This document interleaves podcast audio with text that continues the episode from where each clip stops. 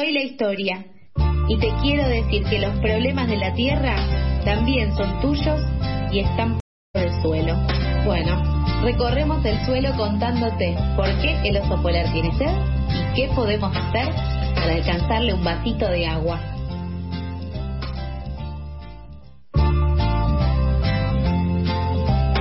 Como todo miércoles llega el momento de inaugurar, o mejor dicho, continuar este super miércoles junto con Mijael Kaufman Falchuk, quien es el hombre que hace por el suelo este espacio socioambiental. Y si se trata de acuerdo de acuerdo de Escazú, conferencia de las partes, él siempre está allí haciendo lobby. Mija, ¿qué tal? Buen día, aquí Martu y Nico te saludan. Hola Nico, hola Martu, ¿cómo están? ¿Cómo estás, Rey? Ahora que hablo con ustedes muchísimo mejor, Qué como lindo, siempre. Qué lindo. Bueno, qué lindo hablar con vos, mija. Sé que estás ahí, eh, no sé si de traje, eh, con- contanos, contanos un poco qué estás haciendo, dónde estás, en qué andás, con quiénes estás rosqueando, qué onda la COP, qué onda todo eso. No tengo ni siquiera un traje, creo que el último traje que tengo es de cuando tenía 12 años, así que imagínate.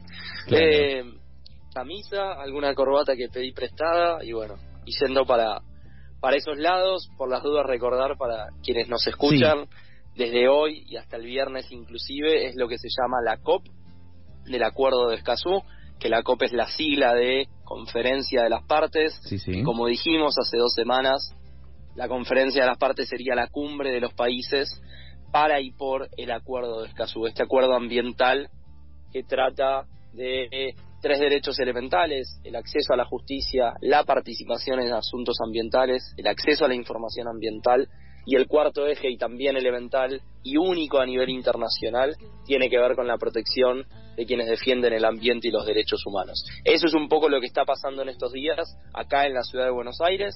En la tarde de hoy, en el CCK, en el Centro Cultural Kirchner, va a ser el acto de inauguración. Por ejemplo, va a estar el presidente Alberto Fernández, entre otras personas, así como. Marina Silva, la ministra de Ambiente de Brasil. Y hago ahí una pausa porque, bueno, Marina Silva despierta muchas sensaciones, inclusive en la COP de cambio climático el año pasado en Egipto era toda una novedad, justamente por estar muy fresco el resultado de las elecciones, Claro. así que también habrá mucha atención de lo que pueda llegar a decir Marina Silva, por ejemplo, anunciando si Brasil va a avanzar en ratificar el acuerdo o no. Claro, me pongo a pensar en la expectativa de Brasil porque, claro, vienen de una presidencia como la de Bolsonaro que, eh, en cuanto a lo socioambiental, entre otras cuestiones vinculadas a la humanidad en sí, eh, nunca le han prestado atención a eso. Así que, claro, hay expectativa no solo por Lula, sino también por su gestión en ambiente. Aquí, mija, eh, Martu quiere consultarte algo. No, quería que nos cuentes también un poco, digamos, que- de qué manera vos vas a participar en la COP, como que nos cuentes, digamos, cuál es tu, tu vínculo eh, con este evento, qué es lo que vas a estar haciendo, para también conocer de qué manera estás participando. Clarísimo y fundamental esa pregunta, así que gracias Martu. En mi caso soy uno de los seis representantes del público, Estamos con temas dos técnicos ahí. personas por Sudamérica, dos personas Perfecto. por Centroamérica, A y ver, dos momentito. personas por Mija, momentito, estamos con algunos temas técnicos. Caso Ahí, como- listo. Dale, como continúa, una mija. de las personas de Sudamérica. No sé si ahí se escucha, Nico. Se escucha perfecto. ahí se escucha. Se entrecortó un poquito, Ah, dale. maravilloso. Espléndido. Vuelvo ahí. Dale. Entonces, en ese sentido, somos seis las personas que ustedes se preguntarán qué es el público. Bueno, el público es la denominación que hay en el marco del acuerdo de Escazú para hablar de lo que en otros espacios consideramos sociedad civil, pero hay un agregado no menor, que es que el público contempla más que sociedad civil, sector privado, academia, personas de a pie inclusive, porque esa también es una particularidad. Se considera relevante la participación de las personas de a pie a título individual inclusive. Claro. Y en mi caso, como uno de esos seis representantes, bueno, como lo dice el nombre, parte de la búsqueda en estos días es entablar conversaciones, reuniones claves con distintas personas que están aquí en la ciudad de Buenos Aires para tratar de que el rol realmente sea representativo de quienes participan del proceso del acuerdo de Escazú, Claro. porque creo fervientemente que no nos podemos jactar de representar eh, automáticamente, sino que creo que es una construcción progresiva. Además también recordamos que en el acuerdo de Escazú eh, se, se, se, dice explícitamente la necesidad de defender a quienes eh, luchan y eh, quieren defender los derechos humanos en temas ambientales, que es algo fundamental en esta región, mija.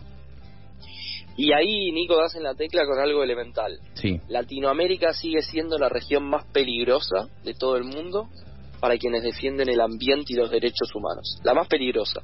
La más peligrosa tiene que ver con que a estas personas las persiguen, las amenazan, las hostigan, las enjuician arbitrariamente o inclusive las asesinan.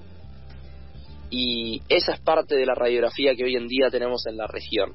Y es parte de lo que el acuerdo de Escazú viene a intentar abordar pues claro que no será de un día para el otro, será progresivo, pero sí también me parece algo importante poner como un dato para entender la película de los países, en clave de algunos números. En total 33 países, pero como en todo acuerdo internacional hay como distintos niveles de compromiso, podríamos decir. Sí. Por ejemplo, lo firmaron 24 países, lo ratificaron 15, o sea que hay algunos que ni siquiera lo firmaron y hay otros tantos que ni siquiera lo ratificaron. Entonces el nivel de compromiso y de, de obligaciones que tienen esos países es claramente menor a quien, por ejemplo, lo ratificó y ya está trabajando en el proceso de implementación en su respectivo país. Claro. Claro, en nuestro país en tal caso ya está ratificado. Exactamente, desde el 2021. ¿Y cuáles son las expectativas con respecto a la participación del presidente? ¿O qué pensás, digamos, que puede llegar a, a llevar eh, su participación? Yo creo que hay uno de los puntos interesantes es, bueno, hay una relevancia política que le da automáticamente la presencia de, del presidente de la nación, del país anfitrión, sea cual sea el país anfitrión, en este caso nos toca ser a nosotros.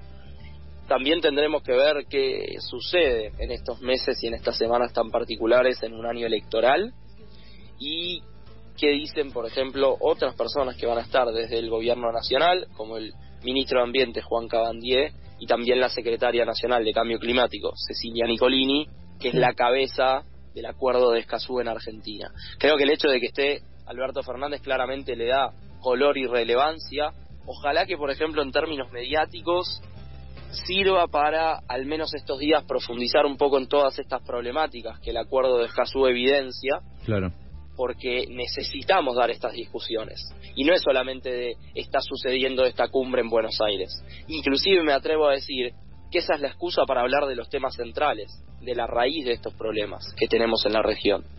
Estamos en comunicación con Mijael Kaufman Falchuk, nuestro columnista de Por el Suelo, el espacio socioambiental de Pasadas por Alto. Mija, corregime si me equivoco, pero en esta COP se van a elegir eh, los y las integrantes del Comité de Apoyo de Aplicación y Cumplimiento. Contanos un poco de esto sobre las tareas y la importancia de este comité. Efectivamente, Nico, como decís, esta segunda conferencia de las partes es extraordinaria. Y que sea extraordinaria como cuando pasan las sesiones del Congreso Nacional, quiere decir que se tratan temas específicos. En este caso, como vos bien decís, se va a tratar centralmente la elección de las personas que van a integrar lo que se llama el Comité de Apoyo y Cumplimiento, que lo podríamos decir como un grupo de personas, de especialistas de distintos países, que lo que van a trabajar es en justamente acompañar, pero poner una vara importante para que los procesos de implementación en los países estén a la altura de las circunstancias. Y en ese sentido lo que va a pasar concretamente es de los 10 nombres que hay hoy en la lista final, podríamos decir, se van a elegir 7, no puede haber más que una persona por país, y quienes votan en este caso son los países, no la gente, no las organizaciones, no el público, como se le llama en el acuerdo de Escazú.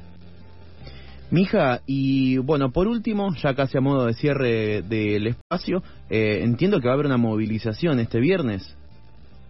Sí, señor, viernes a la tarde, viernes 21, desde tribunales, aquí en la ciudad de Buenos Aires, hasta el Hotel Libertador, que es la sede de esta cumbre, que es en Córdoba y Maipú, justo en la esquina, ahí en pleno microcentro.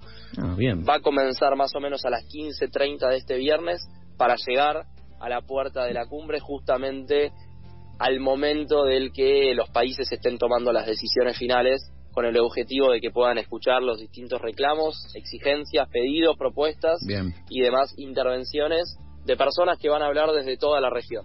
y que eso también es importantísimo. Perfecto, mija. Entonces, este viernes 21 de abril, eh, desde las 15, dijiste.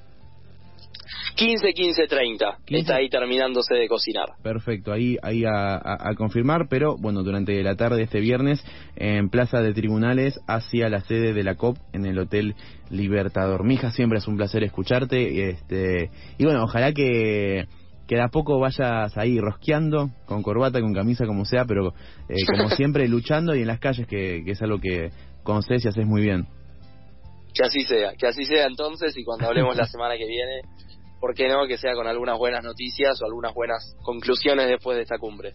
Ojalá, mija, y bueno, si ves algún Alberto o algún presidente ahí, eh, trata de manguearles Le digo que escuche pasadas por alto, ¿no? No, no, so- Sí. no solo eso, sino también tratar de manguearles ahí alguna, algo, alguna ley, algo, algún, al- algún proyectito, no sé, algo para, para nosotros.